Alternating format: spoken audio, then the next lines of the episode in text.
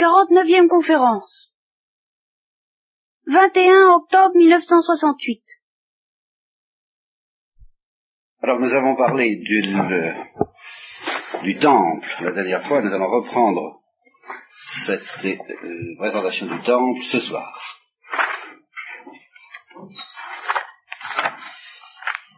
Ça va nous permettre d'ailleurs de revenir un petit peu en arrière sur le Lévitique et sur les, nombres pour évoquer la liturgie de Moïse, car il ne faudrait pas vous imaginer que les vérités spirituelles extrêmement profondes qu'il faut évoquer à propos du temple sont datent de Salomon, datent du moment où le temple a existé. C'est la signification du temple, eh bien, elle date du tabernacle de Moïse, au temps où il a commencé à initier les Juifs à cette liturgie fondamentale. Alors, quelques petits détails matériels sur ce temple.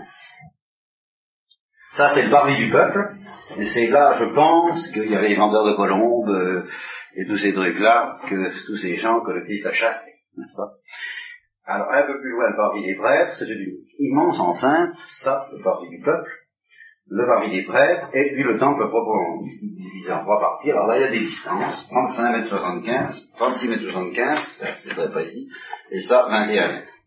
Et là, 10 mètres 50. Alors c'est divisé en trois parties, le vestibule, le sein et le sein des saints. Et alors c'est là que euh, se passe une cérémonie très privilégiée qui n'a lieu qu'une fois par an. Et alors cette cérémonie, nous allons la lire dans l'épître aux Hébreux, ça va être beaucoup plus simple parce que la signification spirituelle de tout cela et du même coup de toute la liturgie de l'Ancienne Alliance, nous en avons déjà parlé deux ou trois fois, ceux qui étaient là, je c'est l'année dernière ou il y a deux ans, sur la notion de sacrifice, quand je vous ai dit tout ça est plein de sang et plein de feu, qu'est-ce que ça veut dire, ce sang et ce feu? Je, vous, le rappelle pour ceux qui n'étaient pas là, et euh, en particulier j'évoque la théorie, ce qu'on appelait la théorie de la condescendance. Parce que euh, il y a tout de même un tel contraste entre cette liturgie juive, euh, qui tout de même euh, faisait une consommation de sang, effectivement, et de taureaux, et de boucs, et de génisses, formidable, et puis de feu, il y a un tel contraste entre cette liturgie et puis la liturgie chrétienne, qui est toute de silence, de discrétion, et qui est non sanglante, on insiste beaucoup sur le caractère non sanglant du sacrifice de la messe, en particulier, nous avons tellement pris l'habitude d'y voir une grande supériorité, et de fait c'en est une, mais laquelle il reste à savoir, justement. Donc nous avons tellement l'habitude d'y voir une grande supériorité parce que c'est plus spirituel, parce que il n'y a, pas cette espèce de recul et d'horreur devant euh, l'immolation avec un couteau ou avec le feu, que quand on jette un coup d'œil sur cette, euh, ces mœurs et ces pratiques judaïques, on est tenté de dire, mais enfin, à quoi ça ressemble? Qu'est-ce que ça va avec le christianisme? Heureusement que nous sommes délivrés de tout ça. Nous sommes débarrassés de tout ça. C'était l'ancienne alliance, c'était des mœurs barbares. Nous, nous avons euh, du gratiné, du raffiné, du saupoudré, du... Enfin voilà, des choses de, de dignes de nous. Et alors, certains pères de l'Église, dès le début, ont eu tendance à euh, aller très loin dans ce sens-là, c'est-à-dire, ils se sont posé la question, mais alors, que signifient ces sacrifices de l'Ancienne Alliance, qui ressemblent tellement, d'ailleurs, aux sacrifices païens, par bien des côtés? Euh, le bouc émissaire, par exemple, je ne sais pas si vous vous rappelez l'histoire du bouc émissaire, enfin, il y avait deux boucs, ça, l'un pour Dieu, l'autre pour Satan. Ça fait quand même un peu religion assyro-babylonienne. Hein Alors, euh, celui qui était pour Dieu, c'était service pour le péché, il était immolé, je crois que c'était l'Holocauste, où il était où il était dégorgé, je ne me rappelle plus. Et puis le bouc émissaire pour Satan, on l'envoyait dans le désert. On ne le tuait pas, remarquez, celui-là. On l'envoyait dans le désert. Alors, euh, un peu, la mentalité, chacun à sa part. Faut honorer le vrai Dieu, le, Dieu bénéfique, et puis faut, faut tout de même se concilier tant bien que mal, hein, euh, le, dieu maléfique, c'est-à-dire le, le l'adversaire. Ce qui peut nous emmener à des aberrations euh, qui, elles, alors, sont violemment condamnées par l'Église et qui nous font tous horreur, les, sacrifices euh, de messe noire ou plus ou moins diaboliques qui ont eu lieu tout autour de l'Église, et le fameux abbé Guibourg, je crois, qui collaborait plus ou moins avec Madame de Montespan pour faire des, choses de ce genre, disant euh, bon, Dieu, il n'y a pas besoin de s'en faire, euh, il pardonne toujours. Mais celui dont il faut s'occuper, c'est l'autre. Parce que celui-là, il vaut mieux l'apaiser par des sacrifices convenables, lui donner un peu de réclame, c'est-à-dire, c'est-à-dire, bah, toujours du sang et du feu. Alors, si on se laisse aller à regarder cette logique, si on se contente de cette logique qui a l'air assez satisfaisante pour nos mentalités rationalistes, cartésiennes, civilisées et, et spiritualisées ô combien que sont les nôtres, eh bien, on dira, parce que c'est ça la thèse de la condescendance, en somme, les sacrifices sanglants, c'était des péchés. Bah, bon, faut aller jusqu'à là. Tout comme l'extermination euh, abondante des soldats, des femmes et des enfants dans certains cas, tel que ça se pratiquait eh bien chez tous ces gens-là, quoi. Enfin, ils n'étaient pas, ils étaient pas dégrossis, ils n'avaient pas appris à respecter la vie du prochain, alors ils exterminaient à, épée que veux-tu, quoi. Enfin, euh, ça y est comme ça.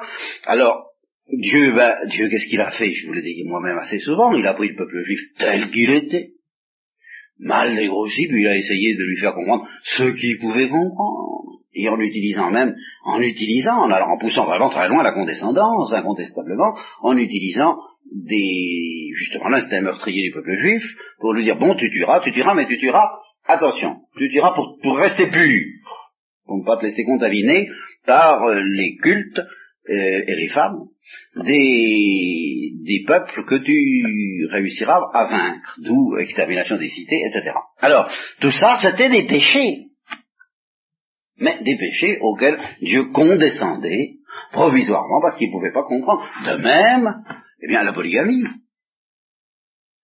Comme le dit le Christ lui-même, au début, au temps de Moïse, il n'en était pas ainsi, mais à cause de votre dureté de cœur, eh bien, Dieu a toléré, alors il a dit, bon, ben, puisqu'il n'y a pas moyen de vous en empêcher, eh ben, il n'y en aura pas plus de quatre, enfin, voyez, enfin, c'est, on limite les dégâts. C'est encore la condescendance. Alors, dans cette perspective, les sacrifices sanglants seraient des péchés auxquels Dieu condescend. Il y a eu des pères de l'Église pour soutenir cela. Je vous l'ai dit, euh, seulement la plupart d'entre vous n'étaient pas là. Et simplement, Dieu se serait servi de ces sacrifices sanglants pour initier les Juifs au culte en esprit et en vérité. Et alors, là, à l'appui de cette interprétation, de cette thèse, évidemment, euh, on peut citer, d'une manière très privilégiée, le sacrifice d'Abraham. Dieu disant, bon, puisque tu as l'habitude d'immoler les enfants, ce qui est évidemment une abomination, là, il n'y a aucun doute, ben, immole-moi ton enfant. Eh bien, euh, Abraham le fait, utilisation, donc dans un sens purificateur, de mœurs qui sont abominables, et puis Dieu l'arrête. Il dit, ben non, j'en veux pas de ton enfant, prends-moi un, un, agneau là qui se trouve à côté, et puis, euh, et puis alors sous-entendu, alors ça sont les interprètes qui le disent, sous-entendu comprend que je ne veux pas de sacrifice d'enfant. De fait, il n'y a pas de sacrifice d'enfant dans la religion juive. Faut quand même euh, préciser ce point.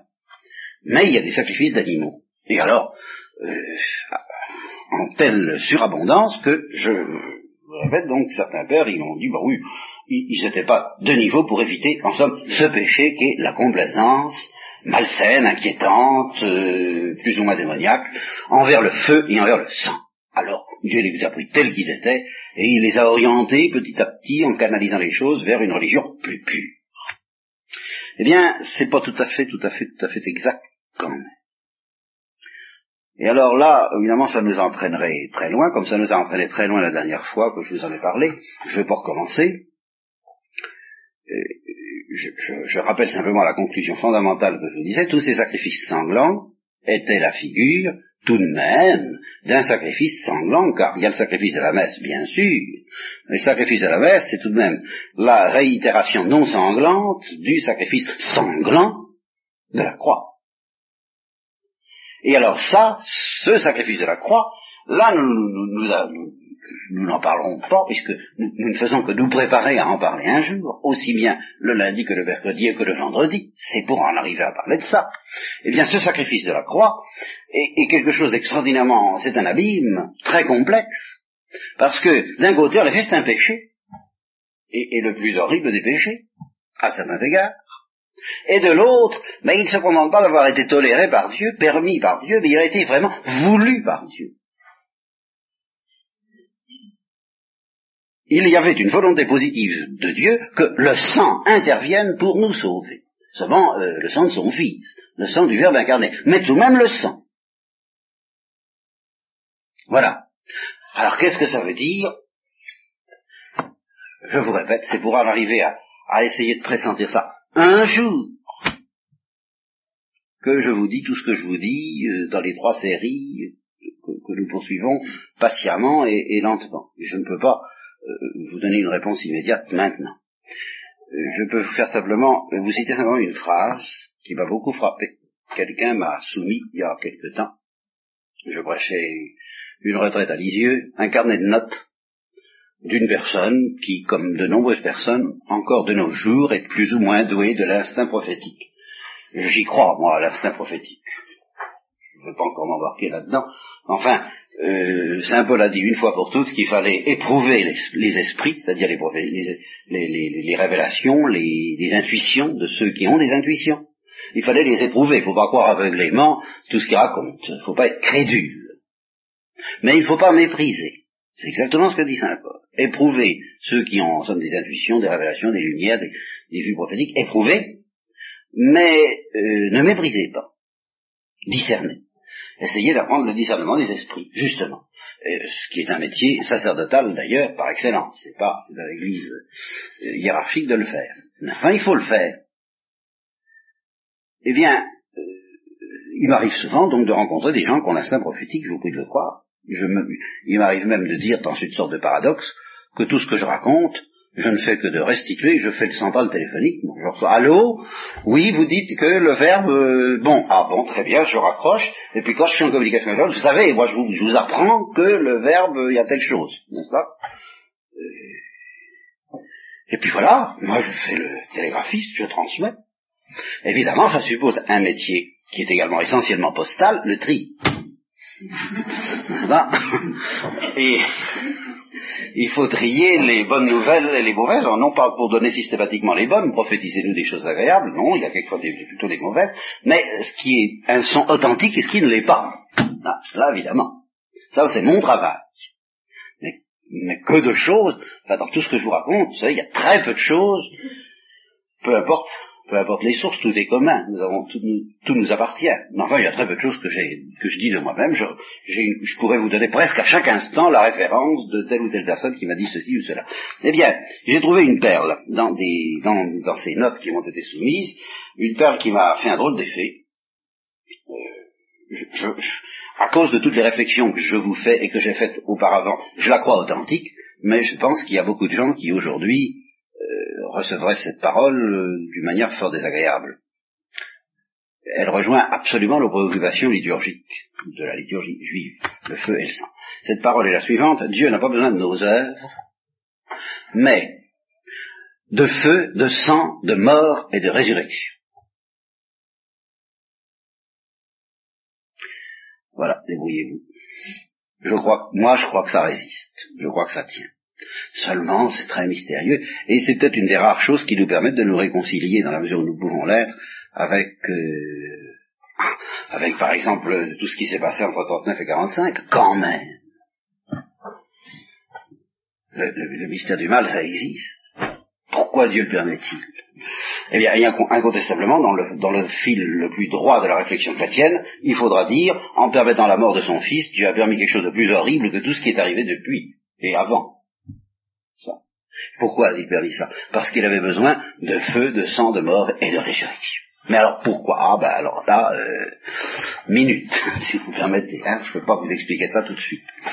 Euh, une simple remarque quand même, qui est le rappel de ce que je vous avais déjà dit, il y a deux sortes de sacrifices fondamentalement dans la religion juive, dans la liturgie juive, des sacrifices sanglants et l'Holocauste. L'un c'est le sang, justement, l'autre c'est le feu. La mort par le sang, par là, par le fait du sang répandu, le sang qui se répand, la perte de la vie qui s'écoule à travers le sang, c'est ça que symbolise cette image, et cette réalité d'ailleurs, tandis que l'Holocauste, c'est le sacrifice de la gloire.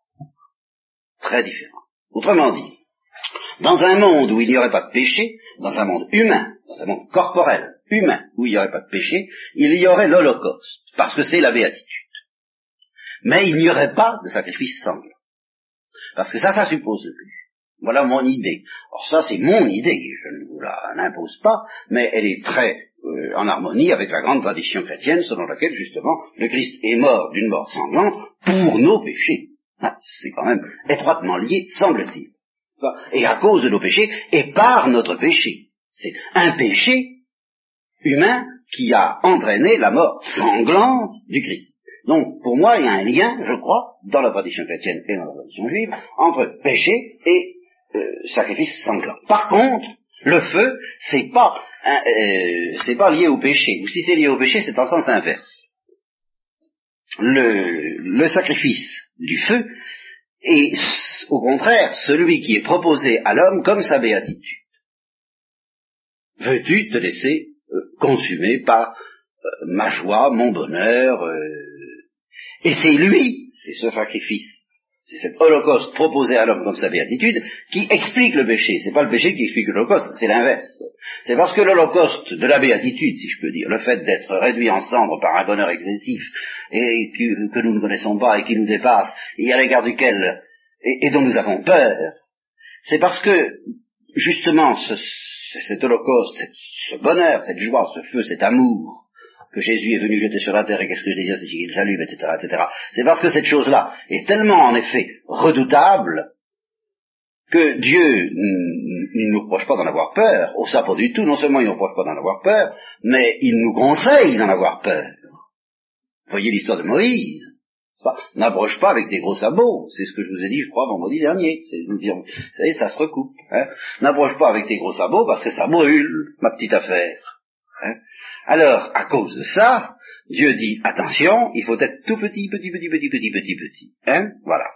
Il faut se faire euh, bien gentil, te laisser faire, fermer les yeux, donne ta main, je vais t'amener ça. Ça va se passer gentiment, vous savez, comme le, dentiste qui vous dit, allez, euh, faites-moi confiance. Hein Et ça ira gentiment. Si vous vous agitez, ah, alors là, euh, là, ça peut tourner mal. C'est un peu ce que Dieu dit. Laissez-vous faire, faites bien fermer les yeux. La foi, Hein, c'est ça, la foi. Et puis, hop, on va partir. Mais, alors si justement, soit à la manière des anges, comme je vous le disais vendredi, on refuse cette humilité, cette pauvreté, cette petitesse, soit à la manière des hommes, on se dit mais c'est pas nécessaire, mais voyons, on n'a pas besoin, Dieu n'en demande pas tant, alors intervient le péché. Et alors, parce que intervient le péché, alors intervient ce que j'ai appelé, il y a deux ans, ou il y a un an, je ne sais plus, la rage. Car à partir du moment où la créature spirituelle refuse la béatitude que Dieu lui a proposée, elle ne cesse pas pourtant d'en avoir besoin, d'en avoir irrésistiblement soif, mais en même temps, elle s'aperçoit qu'elle ne peut pas s'en emparer, et alors elle devient enragée. Et alors c'est là qu'intervient justement le sang. je vous l'ai expliqué la dernière fois, le sang c'est le fruit de la rage. Celui qui... faire couler le sang est un instinct, est un besoin qui résulte de la rage de celui qui a raté son affaire, si je veux dire, qui a raté sa béatitude, ou qui, et alors, qui, éprouve le besoin de, de répandre le sang. Et c'est ça, ça qui en effet est un péché. Alors, et comment? Et au combien? Que Dieu a accepté et a assumé comme victime, bien, je m'offre en victime à cette rage sanglante qui s'empare de l'homme du fait que l'homme s'est mis en dehors d'une béatitude dont il a quand même besoin, je m'offre en victime, et c'est par là que je vais le sauver. Alors ça, j'anticipe sur le mystère de la croix, mais enfin, je vous donne les grands axes. Et alors, pour vous montrer, euh, maintenant que je vous ai dit tout ça, vous allez pouvoir mieux apprécier, je l'espère, le texte de Saint Paul, enfin, non, le texte de l'auteur de l'Épître aux Hébreux sur le temple vous avez ce schéma dans les yeux, il va vous aider à comprendre matériellement ce que dit l'Épître aux Hébreux, tandis que ce que je viens de vous dire, le petit topo que je viens de vous faire, va vous aider, j'espère, à le comprendre ou à le pressentir spirituellement. C'est chapitre... Voilà. ça commence là. La première, alors, ce que vous voyez là, ceci, ça représente le temple, mais ça représente aussi le tabernacle ou la tente. J'aime mieux appeler ça le tabernacle, de même que j'aime mieux dire le calice que la coupe, chacun son goût. Mais enfin, la tente du culte tel que Moïse avait établi comportait ces trois parties. Comportait pas les parvis, c'était pas un temple, c'était un tabernacle, c'est-à-dire une tente, enfin, la structure intelligible et liturgique, si j'ose dire, était la même. Donc on peut lire ce que je vais vous dire, aussi bien à propos de, du tabernacle de Moïse, qui était une tente, que du temple de Salomon. Alors, la première alliance, donc l'auteur de l'Épître aux Aveux, lui, il se situe en christianisme, évidemment, en terre chrétienne, dans la lumière de la nouvelle alliance. Mais, dans la lumière de la nouvelle alliance, il va nous faire comprendre ce qu'était la première. Celle dans laquelle nous sommes maintenant, pour comprendre la seconde. Nous suivons le chemin inverse. La première alliance, elle aussi, avait des institutions cultuelles, c'est-à-dire liturgiques, avait une liturgie. Ainsi qu'un sanctuaire. Alors, ce sanctuaire, c'est le temple de Salomon, c'est le tabernacle de Moïse, et alors, dans la lumière prophétique de l'Épître aux Hébreux, c'est le sanctuaire de ce monde. Voilà. Par opposition à ce qu'il va appeler le sanctuaire céleste.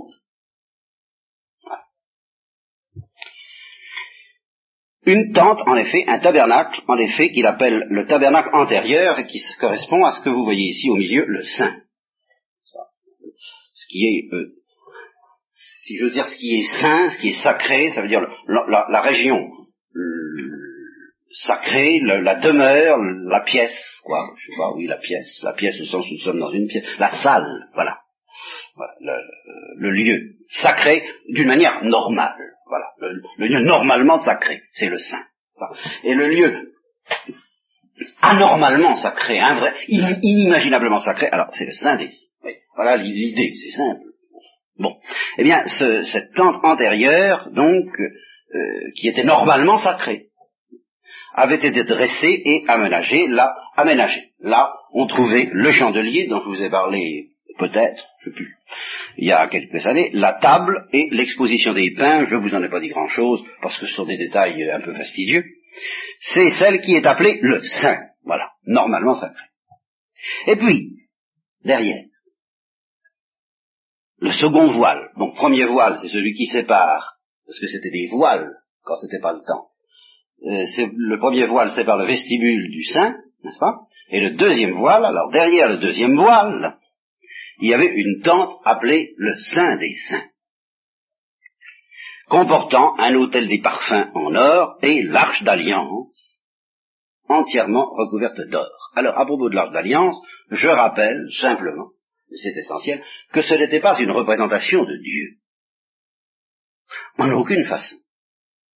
C'était la, la, matérialisation du lieu où Dieu se rendait présent. C'est la matérialisation de la présence. Et ça, vous ne trouvez ça que dans la religion juive. Ça, c'est très important. Dans les autres religions, vous trouvez des représentations plus ou moins fidèles ou sacrées ou vénérables de la divinité ou des divinités. Mais là, c'est une représentation de la présence. Ça qui est fantastique. C'était l'endroit où Dieu se rendait présent de temps en temps. Et c'est pour ça que cet endroit était redoutable, c'est parce que si on n'accédait pas à, ce lieu, comme il faut, en étant convenablement purifié, eh bien, on était foudroyé, tout simplement. L'Holocauste, c'est bien gentil, le fruit de l'arbre de la science du bien du mal, c'est magnifique, mais même mollo, je veux dire, enfin, hein, gare à nous, euh, faut pas s'en approcher comme ça. C'est le Sinaï. Bon. Donc l'arche d'alliance, qui est le sacrement de la présence de Dieu, qui figure la présence de Dieu, et en ce qu'elle a de, redoutable, de terrifiant, de foudroyant, mais qui n'est pas du tout une représentation de Dieu même. L'arche d'alliance, entièrement recouverte d'or, dans laquelle se trouvait une urne d'or contenant la manne, un certain nombre de choses du genre, les tables de l'alliance, les tables de la loi, bon. Et puis au-dessus, les chérubins de gloire, couvrant d'ombre le propitiatoire. Bon, c'est pas le moment de parler de tout ça en détail, dit l'auteur. alors c'est pas le moment, nous ne le ferons pas. Étant ainsi disposé. Alors ça c'est très important. À tout moment de l'année, les prêtres, les prêtres seuls, mais enfin à tout moment de l'année, les prêtres entrent dans la première tente, dans la tente normalement sacrée. Pour, bien pour, pour, pour, faire, pour célébrer le culte, pour célébrer la messe, on dirait aujourd'hui, pour faire la messe, comme dit, hein. Bon, ben c'est pas, euh, justement, c'est pas la messe, c'est, euh, c'est le sacrifice ordinaire, le sacrifice du soir, le sacrifice du matin, euh, tous les sacrifices, bon. Et puis les prières, tout ce qui, tout ce qu'il faut faire, quoi. Dans la seconde tente, au contraire, le Saint des Saints, anormalement sacré, le, le grand prêtre seul, d'abord, primo, pas les prêtres. Un seul pénètre. Et encore, une fois par an. Et encore, après, pas n'importe comment. Il prend bien soin de se munir du sang. Le sang qu'il offre pour ses fautes à lui et pour celles du peuple. Vous voyez, pour le péché. L'Esprit Saint montre ainsi aux Juifs, et ça depuis Moïse, c'est pas, ça date pas de Salomon, depuis Moïse, les Juifs ont été éduqués à comprendre, si vous bien ouvrir les yeux, avoir des oreilles pour entendre et des yeux pour voir, et on leur apprend, l'Esprit Saint leur apprend que la voie du sanctuaire n'est pas ouverte. Voilà. Elle le sera, c'est la promesse, et c'est pour ça qu'il entre tout de même une fois par an. Mais elle ne l'est pas. Le ciel reste fermé tant que la première tente, normalement sacrée, subsiste. C'est là une figure, voilà, autrement dit, tout le temps, pendant tout le temps que les Juifs ont célébré leur sacrifice et leur liturgie, Dieu leur a mis sous le nez, si je dis, la figure de ce qui viendrait, mais qui n'était pas encore venu, et qui, dit l'auteur de la des Hébreux, est venu maintenant.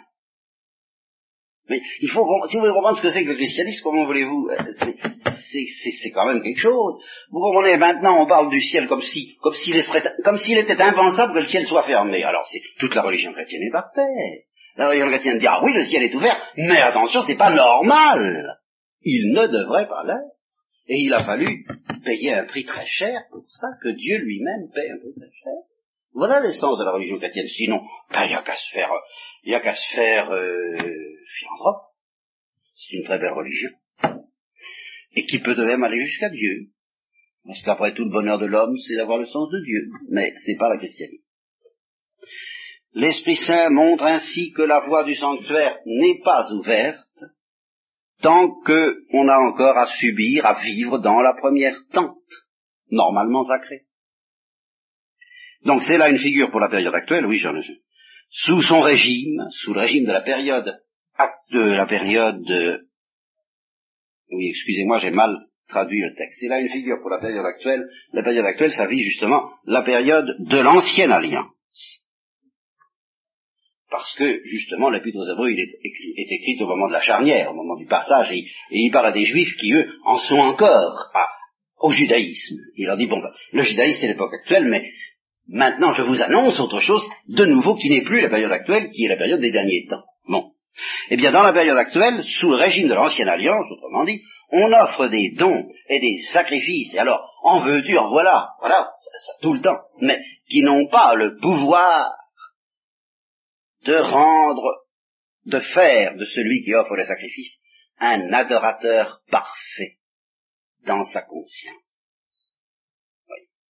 Ce sont des règles pour la chair, ne concernant que les aliments, les boissons, les ablutions, et qui sont imposés seulement jusqu'au temps de l'accomplissement.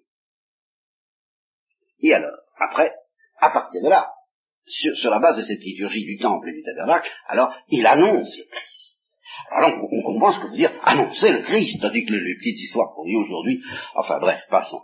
Le Christ, lui, survenu comme grand prêtre, le grand prêtre qui n'entrait qu'une fois par an, était la figure du seul grand prêtre digne de ce nom, le Christ. Pourquoi il y avait un grand prêtre et des prêtres? Parce qu'il n'y a qu'un grand prêtre pour l'éternité. Survenu comme grand prêtre des biens à venir, les biens que ne possédaient pas encore les Juifs, et que nous nous possédons maintenant sur la terre comme au ciel. Ça aussi c'est l'essence du christianisme. L'Holocauste les est offert dès maintenant. Il ne l'était pas de la même manière aux autres hommes. Nous sommes dans un régime de Pentecôte. C'est encore une autre histoire dont, je n'ai pas eu le temps de vous parler, puisque nous, marchons en colonne par trois n'est-ce pas, les trois séries euh, vers ce, mystère de la croix. Alors nous n'en sommes pas là. Mais enfin, aujourd'hui j'anticipe parce que je suis obligé, parce que je ne peux pas me permettre de parler du temple sans évoquer le temple définitif. Donc le Christ, lui, survenu comme grand prêtre des biens à venir, traversant la, tente, le tabernacle plus grand et plus parfait qui n'est pas fait de main d'homme. Voilà. Et donc le, Saint des Saints était la figure. C'est-à-dire, précise bien, qui n'est pas de ce monde, qui n'est pas de cette création.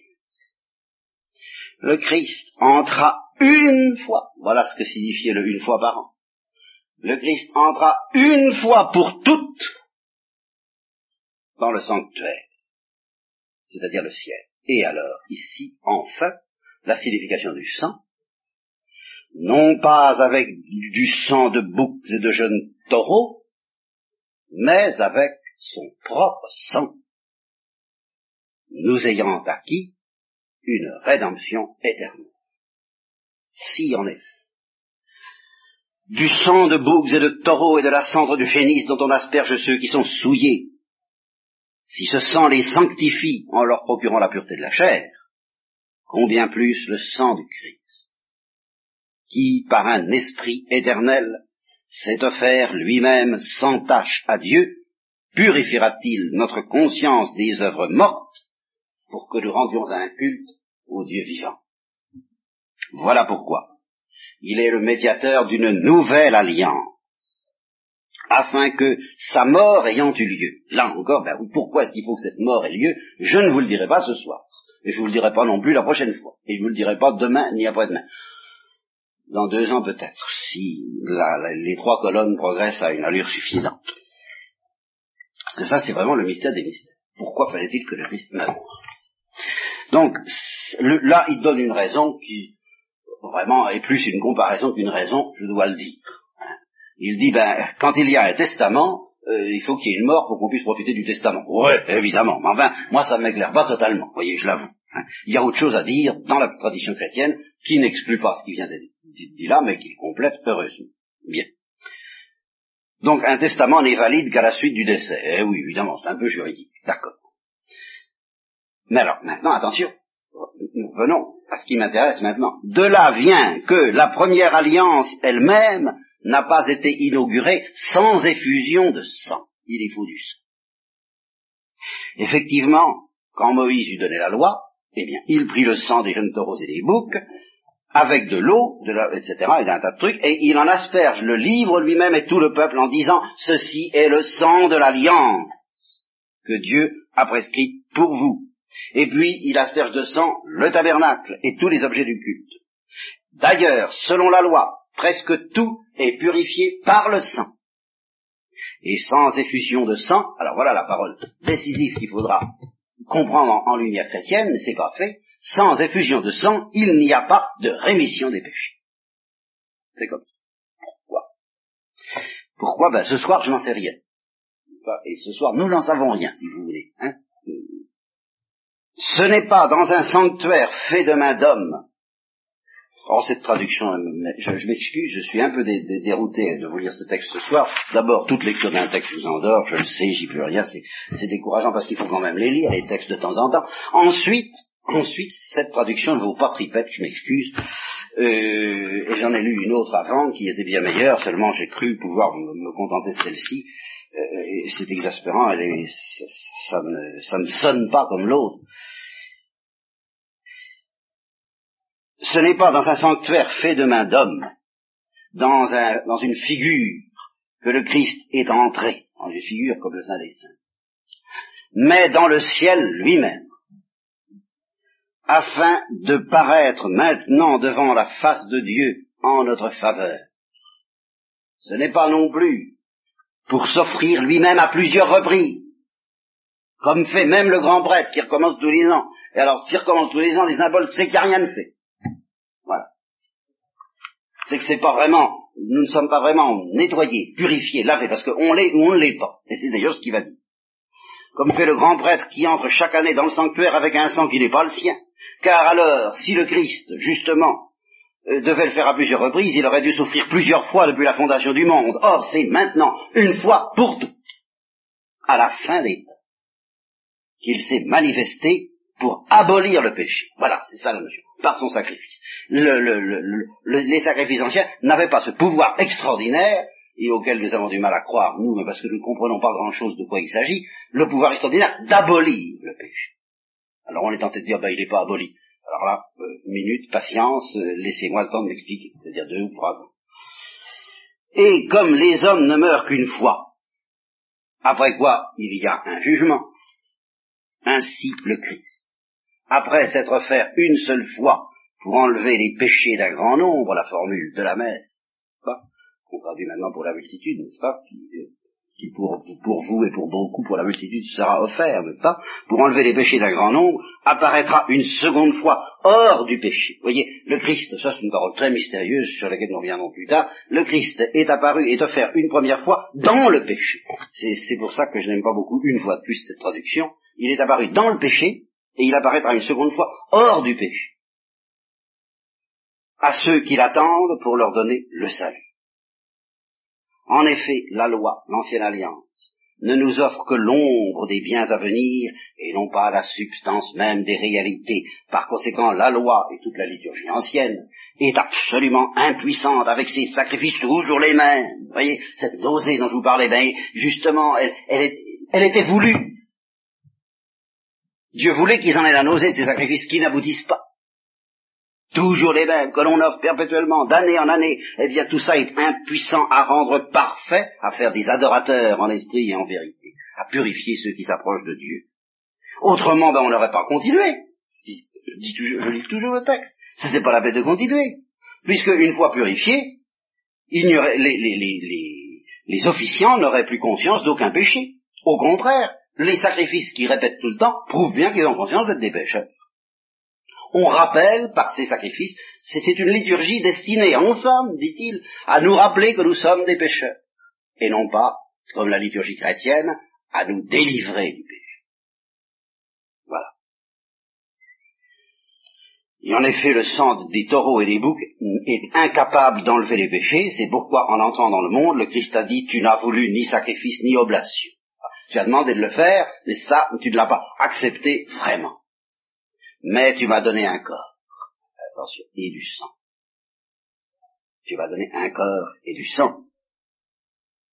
Tu n'as agréé ni holocauste ni sacrifice pour les péchés, alors j'ai dit voici, je viens.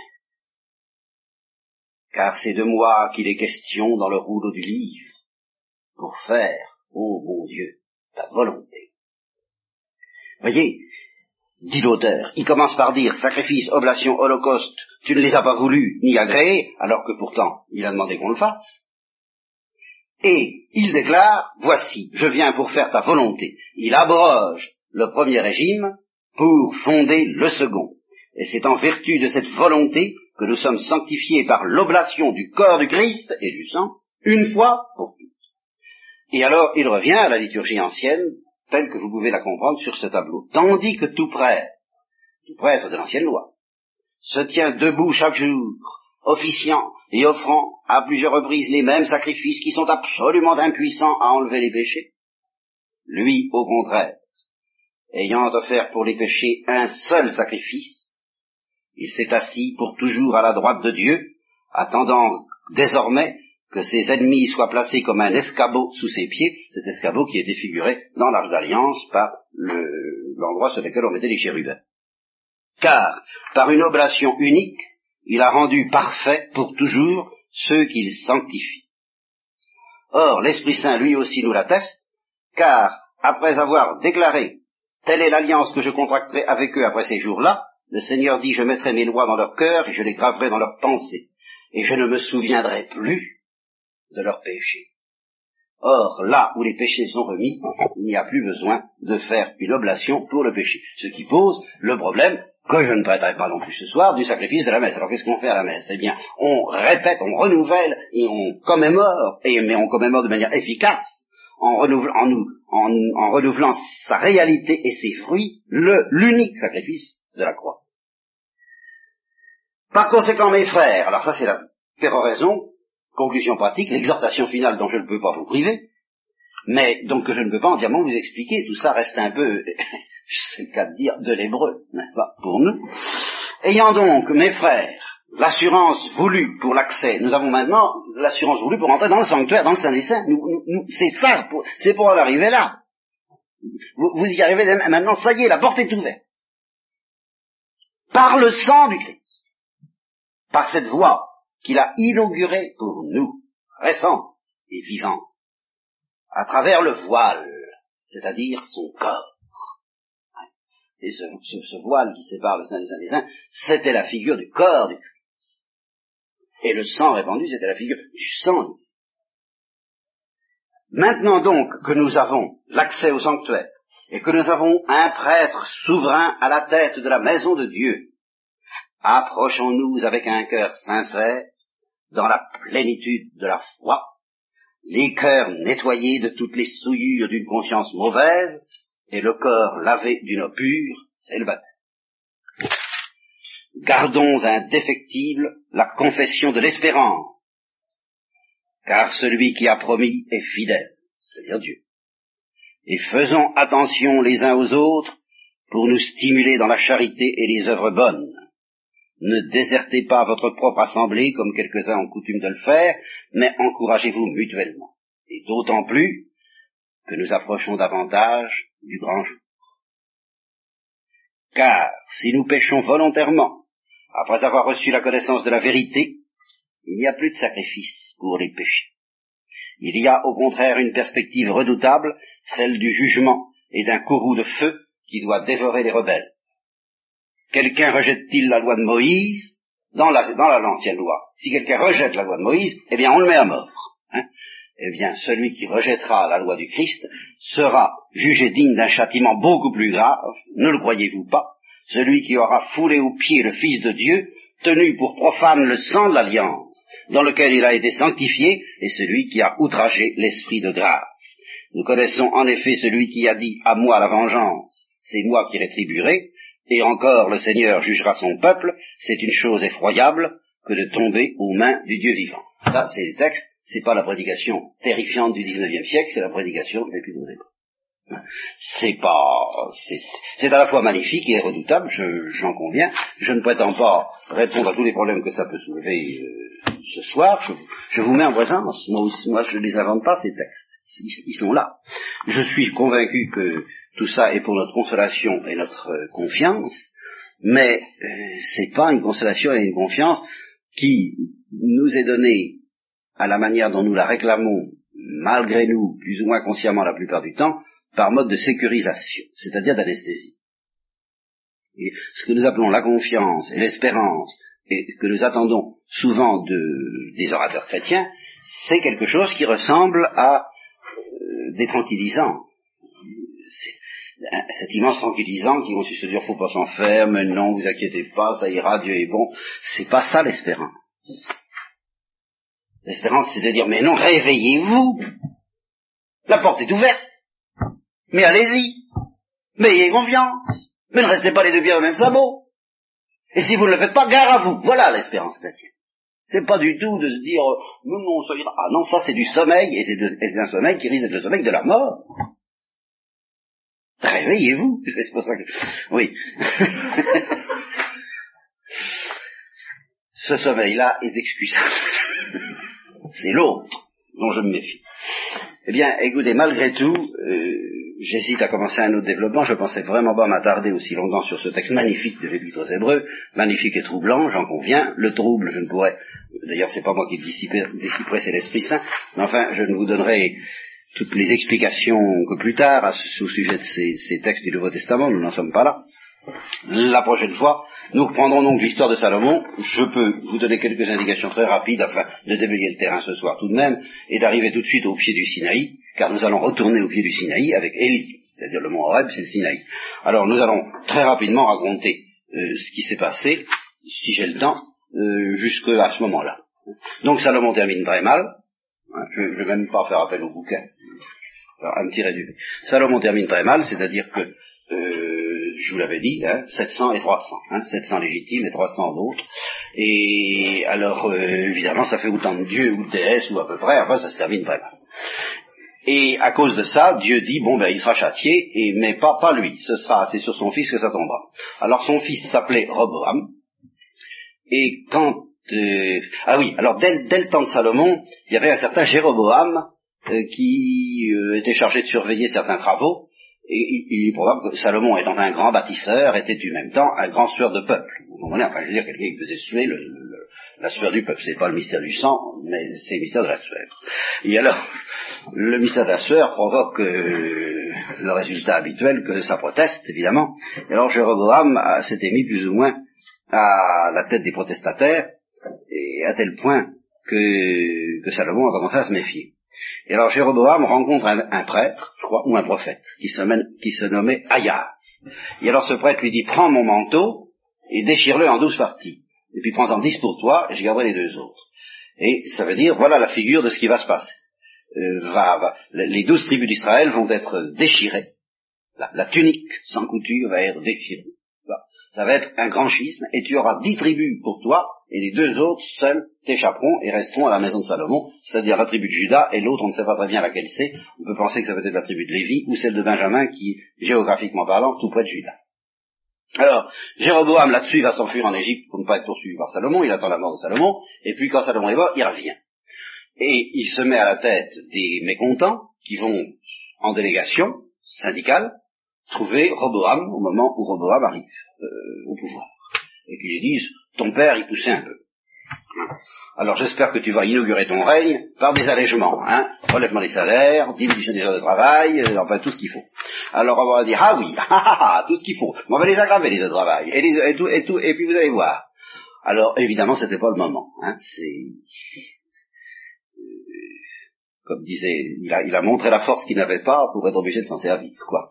Et alors, euh, les résultats, c'est que les dix tribus, les dix tribus de Jéroboam, en effet, Jéroboam a entraîné avec lui euh, les tribus du nord, et les deux autres euh, sont restés à la maison de Juda et, et à Jérusalem.